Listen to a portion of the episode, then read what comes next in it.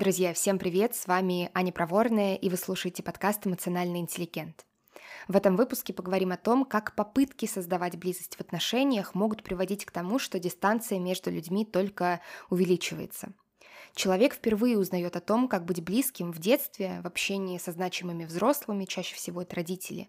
И именно в этом периоде формируется основа нашей способности быть близкими, проявлять свою уязвимость это тема, с которой, правда, очень сложно разбираться самостоятельно, потому что, как правило, нужен другой человек, с которым этот эмоциональный опыт можно получить. Мне это знакомо не только с профессиональной точки зрения, но и с личной, потому что первые три года моей терапии я как раз училась этому. Если сейчас вы думаете о том, чтобы пойти в терапию, сервис подбора психолога и видеоконсультации Ясно может быть вам очень полезен.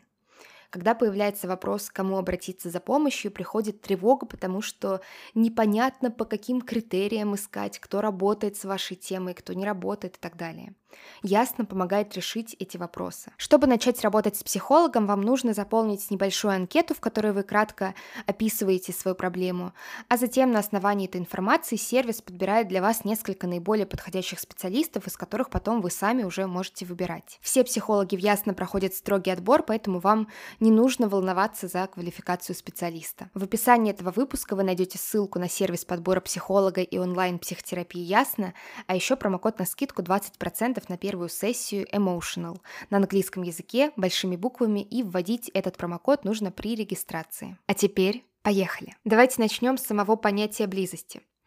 Сейчас я предлагаю вам представить, что такое близость для вас, как вы ее ощущаете, как вы ее понимаете.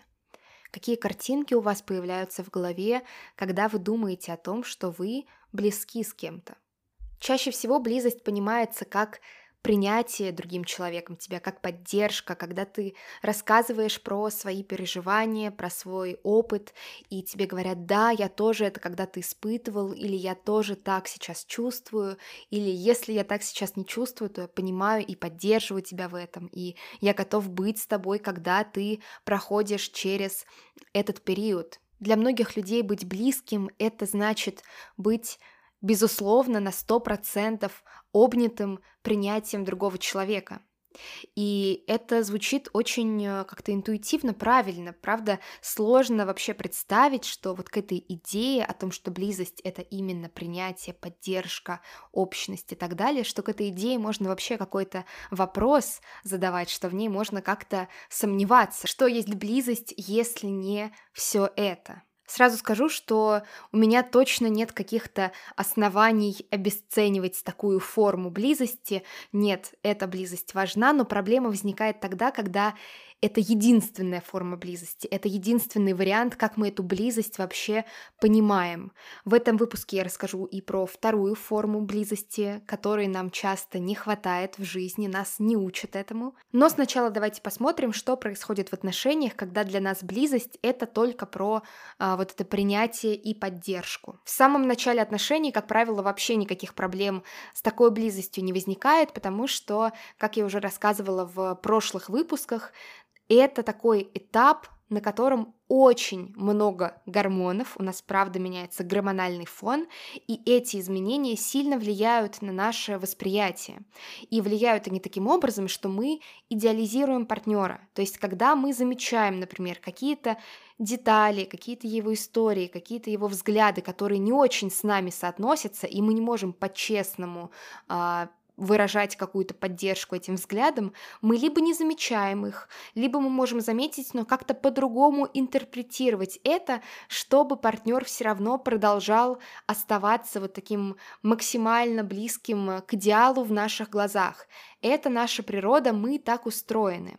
И в целом на этом этапе нам проще, как правило, какие-то конфликтные ситуации решать, какие-то эмоциональные моменты с неприятными переживаниями разбирать, тоже потому что у нас э, все еще свеж вот этот вкус новых отношений, гормоны бьют ключом, и мы проще идем на том, чтобы где-то в чем-то согласиться, э, где-то пойти на больший компромисс, где-то немного на себя наступить, где-то поддержать, даже если что-то нас коробит. Мы все равно часто делаем этот шаг скорее навстречу партнеру. Но со временем, во-первых, вот эта гормональная влюбленность проходит, это абсолютно нормально. Природа перестает изо всех сил стараться, чтобы мы были вот именно с этим человеком и только с ним. С другой стороны, у нас накапливается количество тем, в которых мы не согласны или в которых мы не можем прямо в моменте все время обнимать партнера своим принятием, заботой, бережностью и так далее. Такая ситуация, кстати, часто возникает в сфере сексуальных отношений, потому что на том или ином этапе очень у многих людей появляются какие-то неудовлетворенности, какие-то желания, о которых почему-то нельзя говорить, чего-то хочется больше, чего-то хочется меньше, чего-то вообще больше никогда в жизни не хочется. Но, осознавая свою неудовлетворенность, человек сталкивается как будто бы с выбором – либо я остаюсь близким с партнером, либо я остаюсь принятым, понятым с ним, либо я говорю о том, что у меня на самом деле происходит потому что э, действительно часто разговоры про секс, они эмоциональные, и далеко не всегда, не в каждый момент времени партнер может вот прям э, максимально бережно, поддерживающе к любой информации отнестись, и это нормально. И мы предвкушаем вот эту потенциально негативную реакцию, и мы говорим себе так, ну все, у нас будет просто разрыв этой близости, если я скажу, если я скажу то, что может как бы ранить партнера, что может сделать ему неприятно, он не сможет меня принять. И это очень сложный выбор, как будто бы я пытаюсь принять решение, мы или я. И многие люди на протяжении долгого времени выбирают как бы вот эту близость, вот эту поддержку, а не себя и не свои реальные переживания, свою правду. Но в какой-то момент в любом случае происходит взрыв. Если постоянно надувать шарик, он лопнет. Человек не может всю жизнь находиться в этой настоящей тирании близости. Точно будет какой-то бунт, и бунт может быть совершенно разным. Иногда это конфликты, иногда это измены, иногда это просто полное выключение эмоциональных отношений. Есть такое понятие эмоциональный развод. Оно как раз про это, когда ты вроде как еще в отношениях, но на самом деле уже не особо. И, конечно, на таком этапе решать проблемы в отношениях, как-то их улучшать становится сильно сложнее, потому что все доведено до предела, и до предела все доводится именно потому, что два человека очень отчаянно пытаются сохранять, оберегать близость. И в этих попытках они выстраивают фасад – фасад, э, на котором изображен человек удобный, человек, который не имеет каких-то неприятных эмоций, человек, который не может быть не согласен и так далее. И вот в отношениях мы уже видим, что стоят не два реальных живых человека, не два партнера друг перед другом, а два фасада. Но близости здесь никакой нет. В этих попытках сохранять близость мы полностью ее теряем. Более того, когда мы все силы кидаем на создание вот этого фасада, который будет точно принят партнером, мы теряем себя, мы теряем контакт с собой, и близость с самим собой тоже исчезает. Появляется вопрос, а, а что же делать, есть ли какие-то альтернативы или близость — это в любом случае какая-то дорожка, которая ведет к развалу отношений, как с партнером, так и с собой, как мы видим. Есть две формы близости. Первая – это та, про которую я уже рассказала. То есть это такой контакт с другим, и в этом контакте мы получаем извне подтверждение нашей ценности, подтверждение ценности наших чувств, переживаний, опыта, мыслей, нас как личности. И, безусловно, это очень важно и приятно, но это очень опрометчиво рассчитывать, что такая близость, такое подтверждение ценности, поддержка, принятие будет происходить на долгосрочной перспективе в каждый момент времени, в каждом разговоре, в каждом контакте, в каждой непростой ситуации. Мы люди, и мы не способны все время действовать именно таким образом. Мы можем быть не согласны, и мы не можем долгое время, как я уже говорила, находиться в этой тирании близости и заставлять себя поддерживать там, где у нас нет изнутри этой поддержки. Такая форма близости называется близостью, валидизируемой другим, но давайте для простоты будем просто говорить про внешнюю близость. Но есть еще и другая форма близости, валидизируемая собой, или внутренняя близость.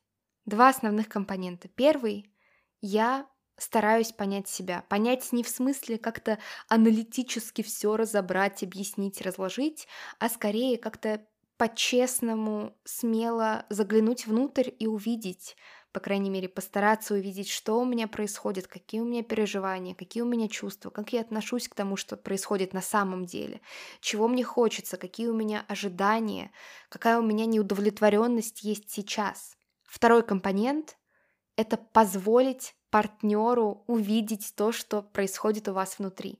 Так как люди не телепаты, это проще всего происходит с помощью слов. И тут такой важный момент, иногда бывает так, что ты вроде понимаешь, что у тебя происходит, но ты не позволяешь партнеру это понять, даже если ты об этом рассказываешь, потому что ты настолько сглаживаешь все углы, что квадрат становится кругом, и партнер вообще не понимает, что у тебя именно происходит. То есть ты вроде как две галочки поставил, ага, себя я понял, и партнеру я что-то там рассказал, отлично, но пользы в этом ноль. И возникает, конечно, резонный вопрос, а в чем вообще смысл такой близости, если она непосредственно не ведет к тому, чтобы вы получали поддержку и принятие в отношениях. Предложу вам три идеи в качестве ответа на этот вопрос. Первое. Когда ты позволяешь себе близость с самим собой, когда ты прислушиваешься к себе, когда ты честный с собой в этом прислушивании и позволяешь потом партнеру понять, что у тебя происходит, что ты чувствуешь, как ты переживаешь ту или иную ситуацию, это очень яркое проявление ценности себя. Я ценю себя настолько, что мне не нужно подтверждение в каждый момент времени со стороны другого человека, чтобы иметь свою почву, чтобы иметь свое мнение, чтобы иметь право на свои чувства. Это право всегда принадлежит мне, и мне не нужно, чтобы кто-то мне выдавал это право. И тут мы во многом возвращаемся к теме внутренних опор, про которые я записывала предыдущие три выпуска. Это про твою опору. Ты можешь на себя опираться, в частности, в том, чтобы просто быть полноценно живым и признаваться себе в том, что вот в этой твоей внутренней жизни сейчас происходит. Вторая идея такая достаточно очевидная и практикоориентированная. Если ты вообще не в курсе, что у тебя внутри происходит, чего тебе хочется, чего тебе не хочется, чего тебе не хватает. Или ты, в общем-то, представляешь, что у тебя внутри происходит, а, что ты сейчас переживаешь, но не делишься со своим партнером этим, то ты соглашаешься на то, что ну, у тебя ноль шансов или там одна десятая шанса что-то изменить. То есть ты просто подписываешься на то, что, ну да, в отношениях будет константно херово, но при этом мы сохраняем такой красивый фасадик близости и делаем вид, что всем все нравится, когда на самом деле какого-то человеческого контакта и изменений позитивных нет и быть не может. Если мне не нравится наш секс, и я тебе об этом не говорю, то, скорее всего, ты об этом и не узнаешь. Или ты можешь узнать, потому что, например, у меня будет снижаться желание заниматься этим сексом, если он мне не нравится. Но тоже без честного разговора, без вот этой близости внутренней, мы не сможем никак сдвинуться с мертвой точки. И последнее для меня близость — это не только какой-то инструмент достижения чего-то, инструмент решения проблем в отношениях или э, улучшения своего состояния, поднятия самооценки и так далее. Близость это что-то самоценное, потому что вот этот опыт, когда ты позволяешь другому человеку увидеть себя таким, какой ты есть сейчас. Это что-то, на мой взгляд, очень э, такое трансцендентное, что ли. Потому что ты как будто выходишь за границы себя и становишься чем-то большим буквально на мгновение.